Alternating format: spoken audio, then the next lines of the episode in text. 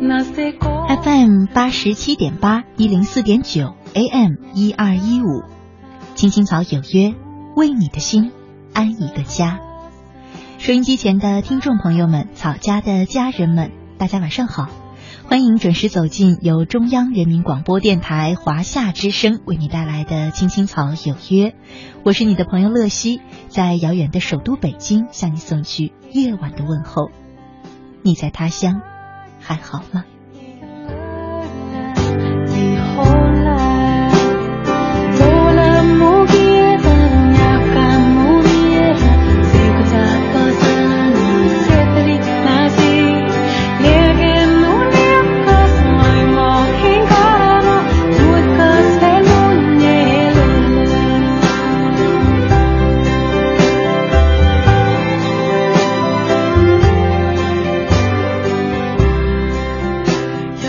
今天呢是二零一五年的八月十八号，是星期二，和大家一起走进草家每周二的那时花开。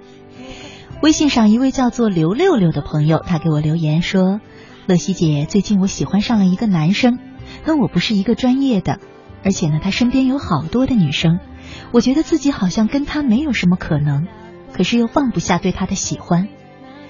前几天我听说他有女朋友了，我好难过。”乐西姐，你说我到底要怎么办呢？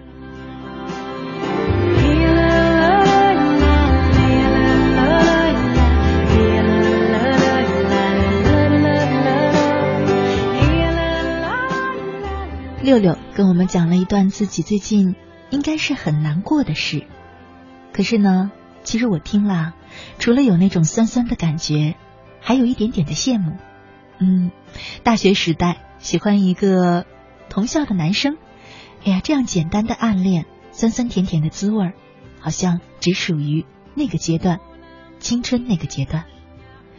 可能我们每个人在青春岁月里都经历过这样的事儿吧。喜欢一个人不敢说出口，可是看到他跟别人在一起呢，又会后悔没有说出口，会很难受。可尽管再难受，尽管告诉自己说他已经有心爱的人了。我们没有希望了，却还是忍不住想着他，想对他好。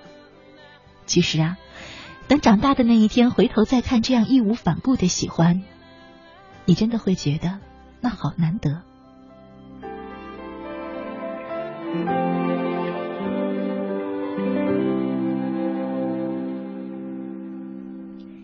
青春时期的感情总是那么浓烈。你看，尽管你们两个从来没有在一起一天。只是一段暗恋，可是你都会感受到那么强烈的快乐和痛苦。可能到了某一个年纪，你会发现这样的感觉只在看一些青春电影的时候还有了。许多时候，我们看着荧幕上的故事，看着荧幕上的主角在过的青春岁月，就仿佛在电影中遭遇了自己。我们甚至啊也分不清，究竟你眼上的泪。是为电影中的爱情而流，还是为自己的青春岁月而流？谁又知道呢？但是无论如何，青春就就是这么一场没有返程的旅行。那些喜欢的、爱的，已经过去，留在记忆里，不会再回来了。今晚的那时花开，和大家一块聊的话题就是青春没有返程的旅行。在这样的一个夜晚，不妨你也和我们一块聊一聊你的青春岁月，你做过哪些疯狂的事儿？怎样奋不顾身的爱过哪些人？在我们节目进行的同时呢，你可以通过微信参与到我们的直播互动当中，在微信里搜索我的账号“乐西”，快乐的乐，珍惜的惜，找到我的账号加关注，就可以直接留言给我了。今晚我们的互动话题是青春没有返程的旅行，你可以参与到我们的直播互动当中。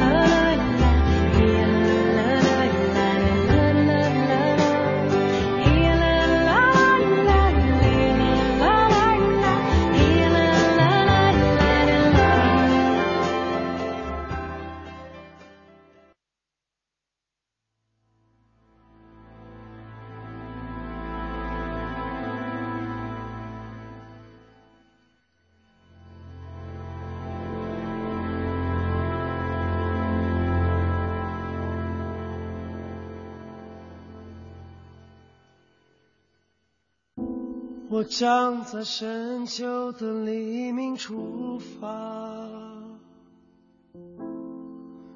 伴着铁皮车厢的摇晃，伴着野菊花开的芬芳，在梦碎的黎明出发。再见，青春，再见美丽的疼痛。再见，青春，永恒的迷惘。余晖从记忆的指尖滑落，带着雪中漫舞的情。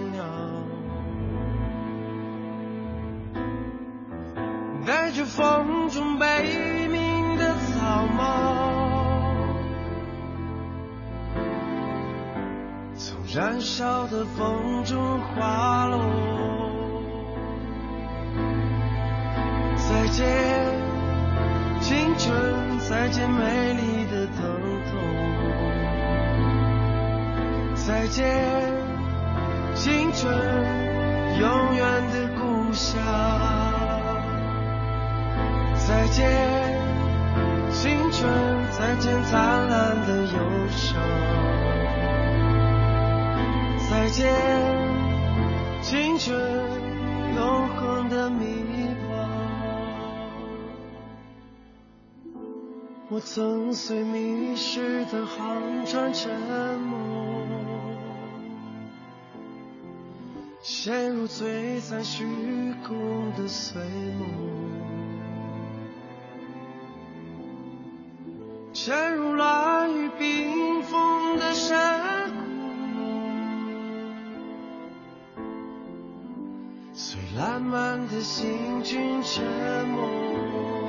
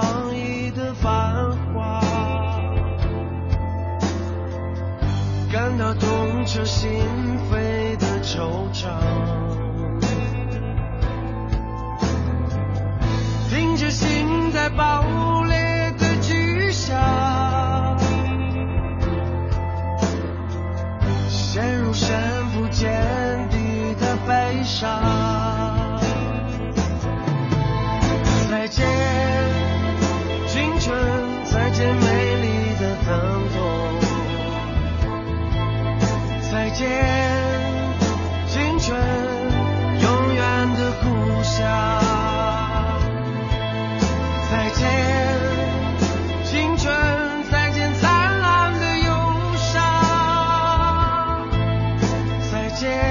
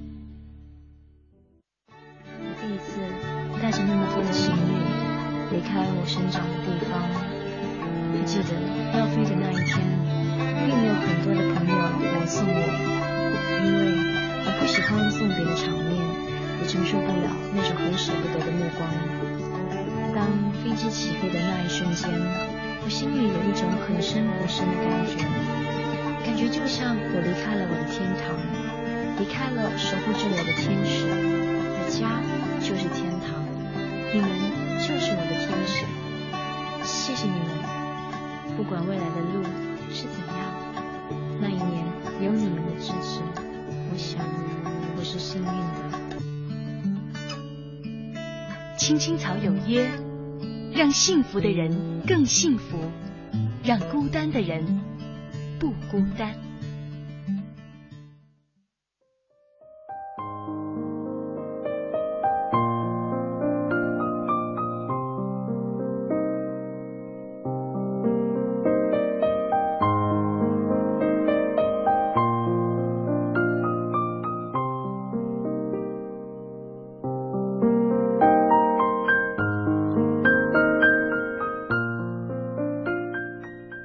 夏之声，青青草有约，那时花开。我是乐西，今晚和大家一块聊的话题是：青春是一场没有返程的旅行。接下来呢，和大家分享一篇文章：终会过去的青春。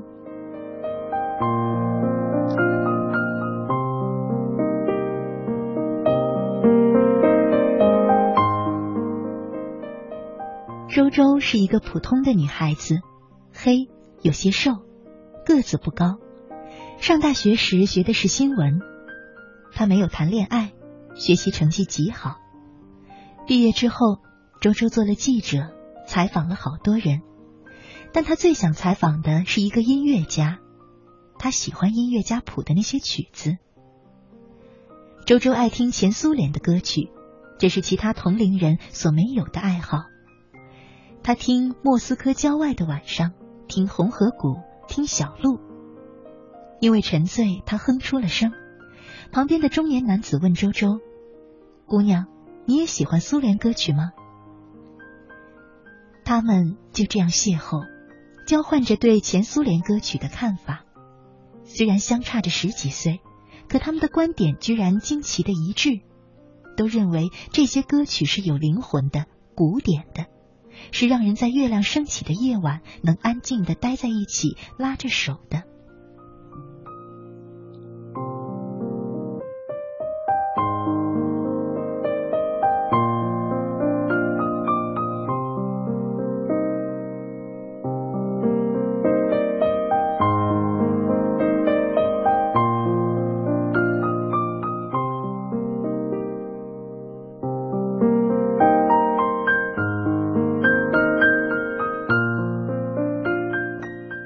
暂的旅程结束了，他们没有互相留下联系方式。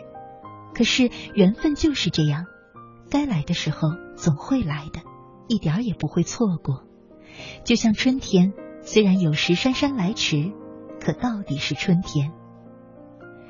后来报社终于让周周去采访了那位他喜欢已久的音乐家。敲开门的瞬间，他就呆住了，那正是他在飞机上遇到的人。而暗恋，就是从那个时候开始的。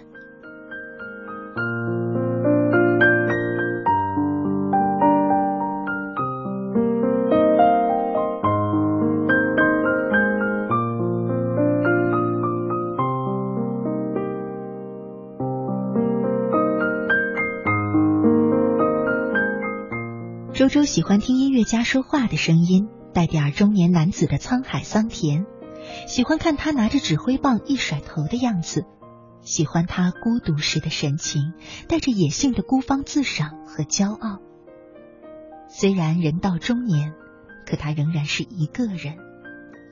音乐家说，他的情人就是音乐。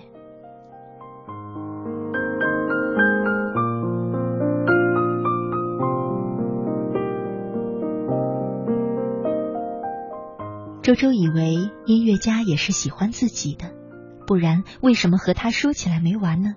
甚至到陕西采风也带着自己，他们一起唱陕北的信天游，一起住那些破旧的土窑洞。因为太过自卑，周周甚至想，他不想现在告诉音乐家自己的喜欢，他可以等，等到音乐家老了，脸上长满皱纹的时候再说。那个时候应该就没有漂亮的女孩子出现了吧？而那个时候自己就会守在他的身边，为他做饭、洗衣，和他聊天，陪他度过寂寞的晚年。就这样，从大学毕业到三十几岁，周周一直默默的爱着音乐家，为他做着一切。但是有一天，周周接到了音乐家的电话，他说：“过来吧，我请一个人吃饭，你来陪一下。”周周去了，音乐家拉着一个极风情、极漂亮的女孩子的手，对他说：“这是我的新女友，在法国搞绘画的，棒吧？”然后音乐家又介绍周周说：“这是我的一个小粉丝，小粉丝，只是他的一个小粉丝。”周周很想流眼泪，借着去洗手间的名义，回来的时候听到音乐家正在说：“他呀，蠢着呢，傻着呢，以为我会爱上他。你说我能看上他那样的，长得多难看，是他自作多情。”嗨，没有办法。周周呆住了，排山倒海一般的心痛涌了上来，跌跌撞撞的跑了出去。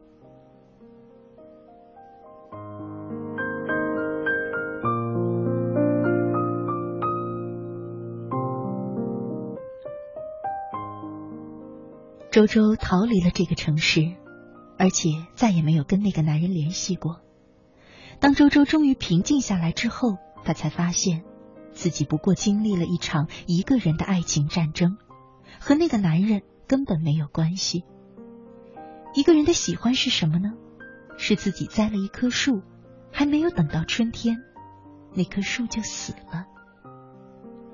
周周曾经以为自己会爱那个男人一生一世，哪怕他不爱自己，哪怕他在遭遇无数段的爱情。只要到最后他能属于自己就行了。可是，当周周终于真正谈上一场恋爱的时候，他才终于明白，爱情是在对的时间遇到对的人，而青春里那场喜欢不过是一场小小的病，它终会过去，终会过去。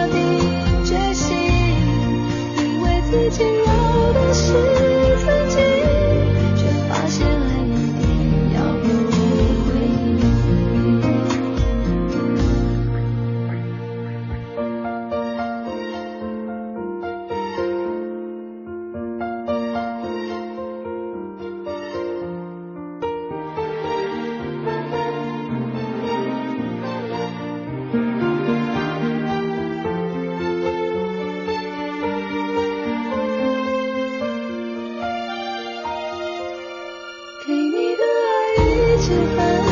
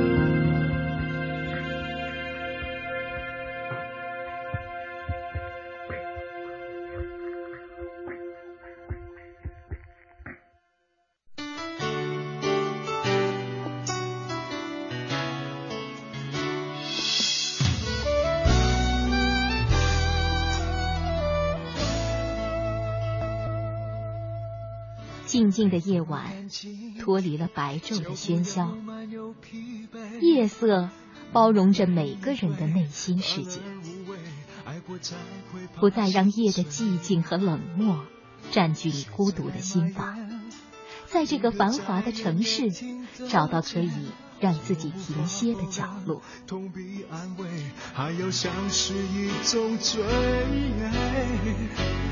你需要多少时间藏好你眼里的泪？别让我后悔，爱不等于了解，不过一场宿醉。青青草有约，每晚守候你的心情讲述。带走你的心，让给我逃避的空间。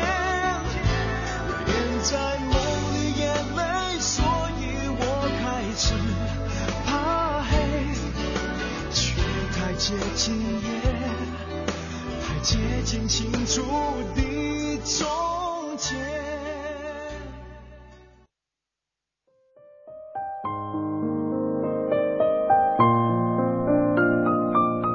华夏之声，青青草有约，那时花开。我是乐西，今晚和大家一块儿聊的话题是：青春是一场没有返程的旅行。在我们节目进行的同时呢，你可以通过微信参与到我们的直播互动当中，在微信里搜索我的账号“乐西”，快乐的乐，珍惜的惜，找到我的账号加关注，就可以直接留言给我了。在这样的一个夜晚呢，你可以通过微信和我们来聊一聊。聊你青春岁月里做过的最疯狂的事，聊你青春岁月里心当中放的人。呃，在下半段节目的一开始呢，就会和大家一块儿来听一听在微信平台上留言的草家的朋友们他们的讲述。那稍后呢是一段公益广告，广告时间不长，请不要走开，我们马上回来。微信上呢，很多朋友也留言讲述自己的青春故事和记忆。Laura 她说。曾经高中的同桌，某一天课间突然向我表白，就简简单单的三个单词，我却愣住了，没有回答他。我们再也没有提起这件事。那天下午，我问他：“你是认真的吗？”他笑了一下，说：“我什么时候没有认真过呢？”那天以后，我们再也没有提。后来有一天，他收到了一封通知书，我笑着说：“你怎么把信封撕得那么难看？”可是他又一脸认真的对我说：“我以后考上大学的录取通知书一定给你，让你帮我撕开。”那以后我们就分开了，不经常联系。我也不知道他现在怎么样，却也不想知道了。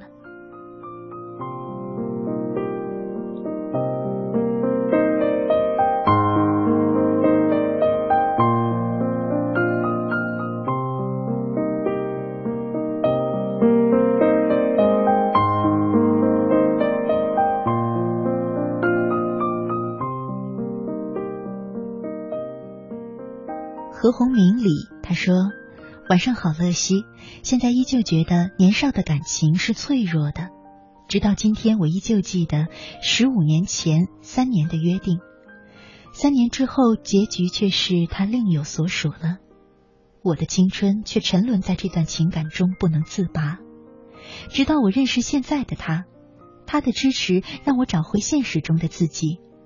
几年的努力也终于有了回报。”虽然现在偶尔想起来还是感到心痛，但我并没有后悔，因为那段感情让我懂得了珍惜。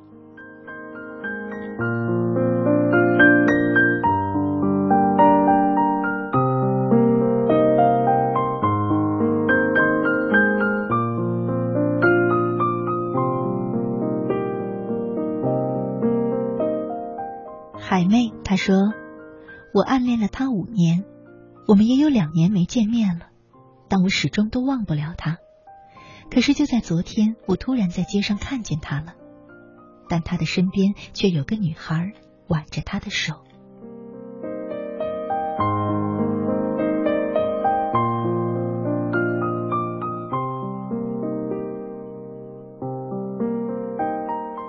落单他说：“曾经拥有就很幸福了，用回忆来取暖。”虽然不能在一起，但是当想起来的时候，还是感觉很幸福。谢谢你陪我走过我人生的一段路。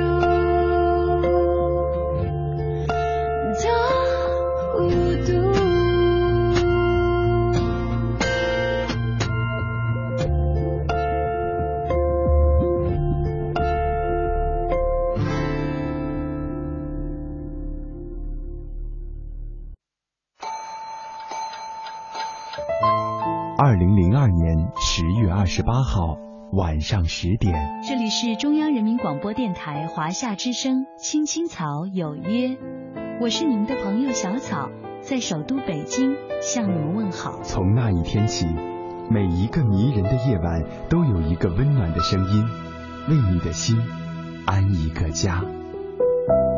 我是你的朋友秋阳，欢迎收听《青青草有约》。我是你的朋友曼斯。在直播间向你送去夜晚的问候。我是你的朋友乐西，你在他乡还好吗？十二年，青青草有约，聆听我们对于亲情、友情和爱情的理解，诉说我们对于人生、梦想和真善美的追求。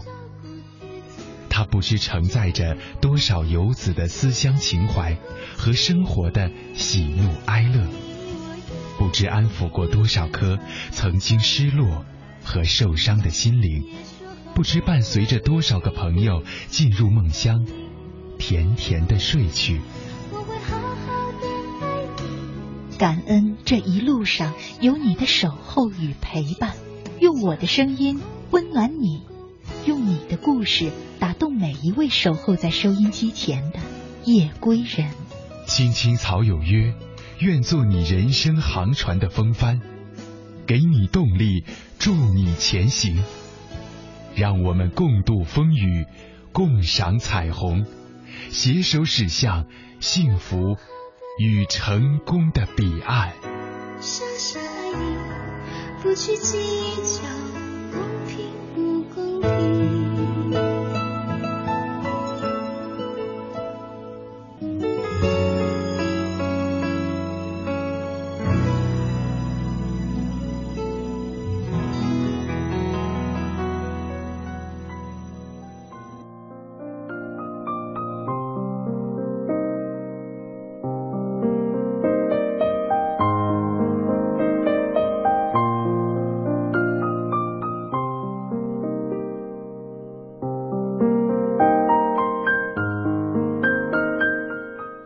夏之声，青青草有约，那时花开。我是乐西。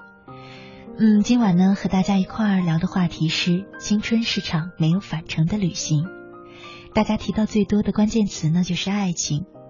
可能我们在年轻时候那种对爱情的奋不顾身，是最让我们记忆深刻的吧。甚至它变成了青春时期的代名词。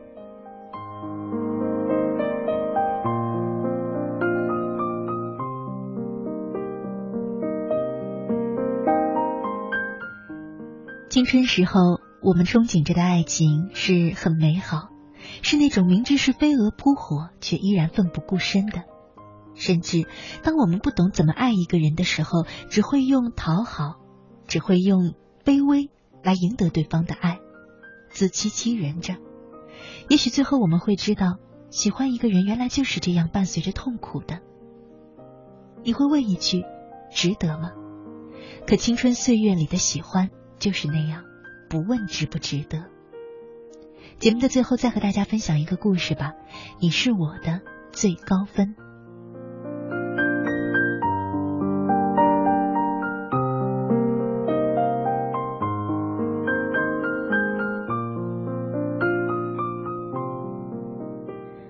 张宝忠同学的校园时光堪称传奇，直到现在，他的学业伟绩还被当年的老师当段子来讲。宝中少爷的面相比大家都老，据说是因为小学一年级曾连蹲三年，后来他爸急了，托了关系，不管及不及格，都让他跟班上。初中三年，张宝忠在我们班考试一直都是倒数第一。水平发挥之稳定，让他的好兄弟，我们班经常考倒数第二的李山倍有安全感。宝中的祖上可能是孟尝君，非常的热情好客，而且很讲究规模。每次请客，以他为圆心，放射性辐射，周围八桌十来个同学都进入福利范围。宝中的爸爸是小镇比较早先富起来的人，他对两个儿子有求必应。尤其是保中，在很多同学以周零花钱还论块计算的初中年代，保中的口袋就成天装着大把的钞票。学校里的老师没人喜欢他，老师们打心眼里爱的是班上的小辣椒。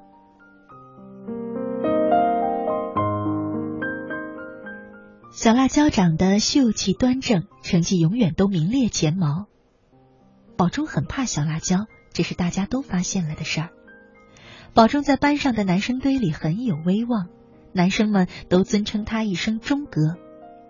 但自习课上，只要小辣椒一点保中的名，正和兄弟们海侃的他，必定马上低头收声，并且示意大家也一道闭嘴，模样拘谨乖巧。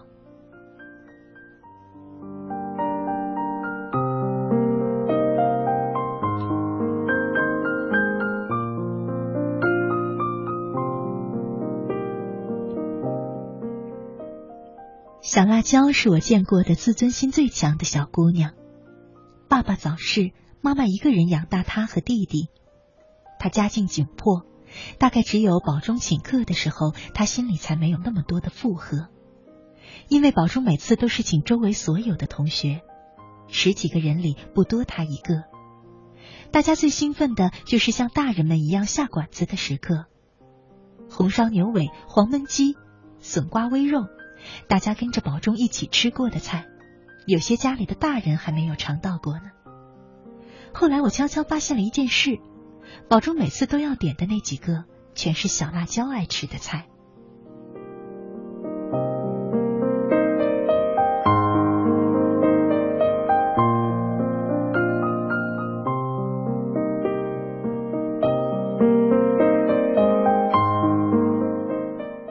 中毕业，我和小辣椒考进了市一中，宝中和李山没有悬念的进了我们当时最烂的中学。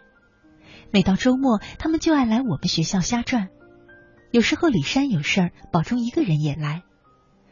宝中高中时身高猛长，长过了一米八。我们学校还有几个女生喜欢上了他，但宝中没有搭理其中的任何一个。录取通知书下来，小辣椒和宝中都去了北京。小辣椒作为我们学校那一届文科生的骄傲，进入了北京著名的大学。至于宝中，则被他爸塞进了北京一所三本院校。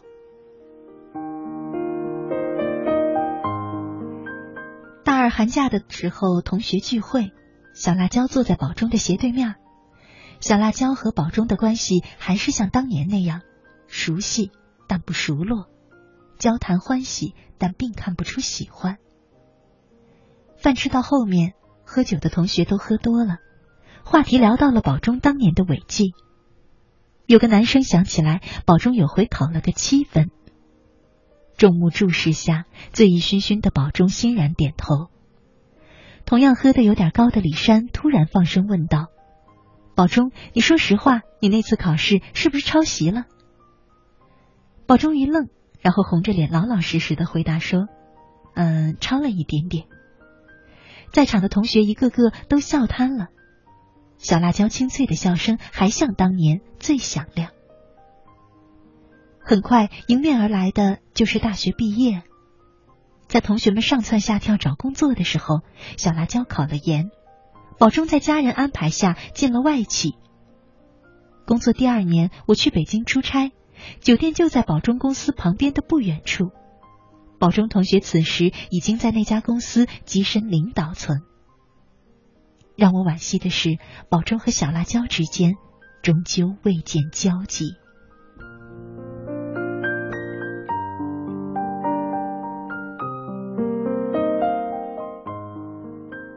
二零一三年，小辣椒作别国土，飞向他梦寐以求的大洋彼岸。那天，在北京的几个初中同学都去送了他，只有保中没有到场。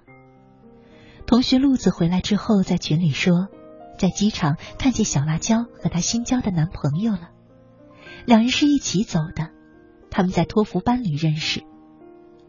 露露说，两个人很般配，完全是一对璧人。同学们叽叽喳喳的起着哄，群里我看见保中头像亮着，但没有说话。一向多话的李珊那天也陪着保中，只字未言。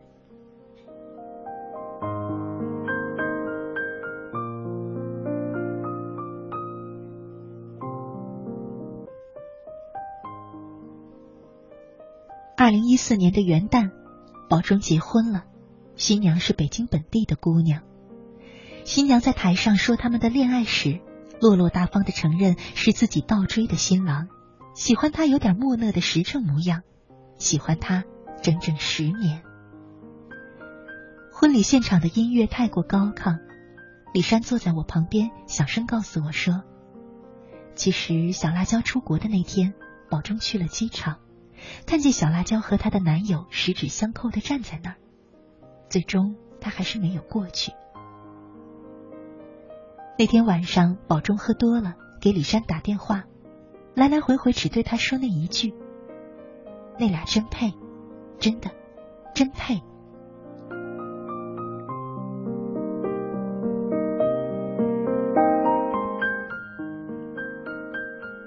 在一个人的暗恋里，住着全世界所有的山高水长。酒足饭饱之后，李珊开着保中的车，载着我们几个。进小区门时，不见保中的停车卡，李珊伸手四下的翻找。当李珊翻开驾驶座上方的折镜时，一张纸飘然而下，落在副驾驶的我。我捡起，李珊侧过头来看，忍不住说：“哟，保中还偷偷摸摸的去考过雅思呀？听力两点五分，阅读两分，写作两分，口语一点五分，总成绩两分。”张保中，换成百分制，这大概是末等生保中有生以来的最好成绩。我曾爱过你，想到就心酸。那在网络上老掉牙的句子，永远都有人为了他举一把热泪，因为懂得，不是所有的温柔的爱过都需要晒在阳光下。当你是渴望入云的鸟。而我是林间一只拂叶穿行的鹿，我是那双蓦然看你一路挥洒汗水、捕云逐月的眼睛。虽不能一路同行，却在无人知晓处曾竭力陪你一程。小辣椒永远不会知道，他曾是保中生命里的最高分。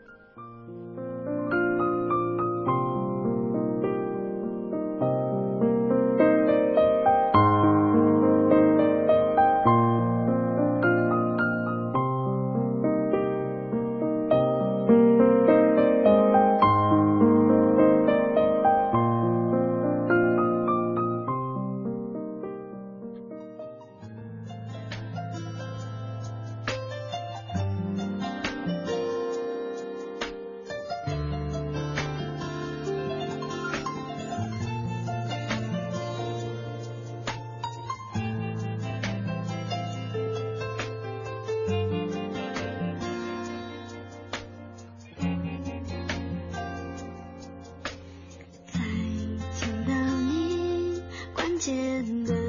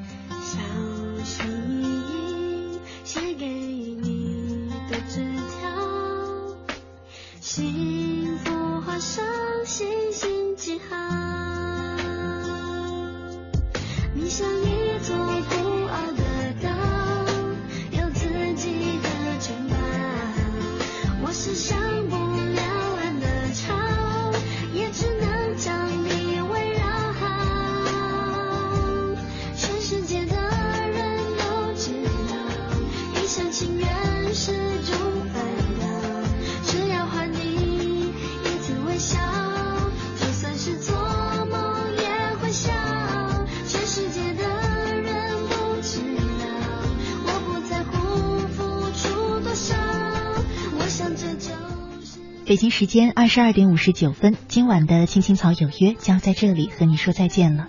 我是乐西，明天的同一时间依然在草家等着你，祝你晚安。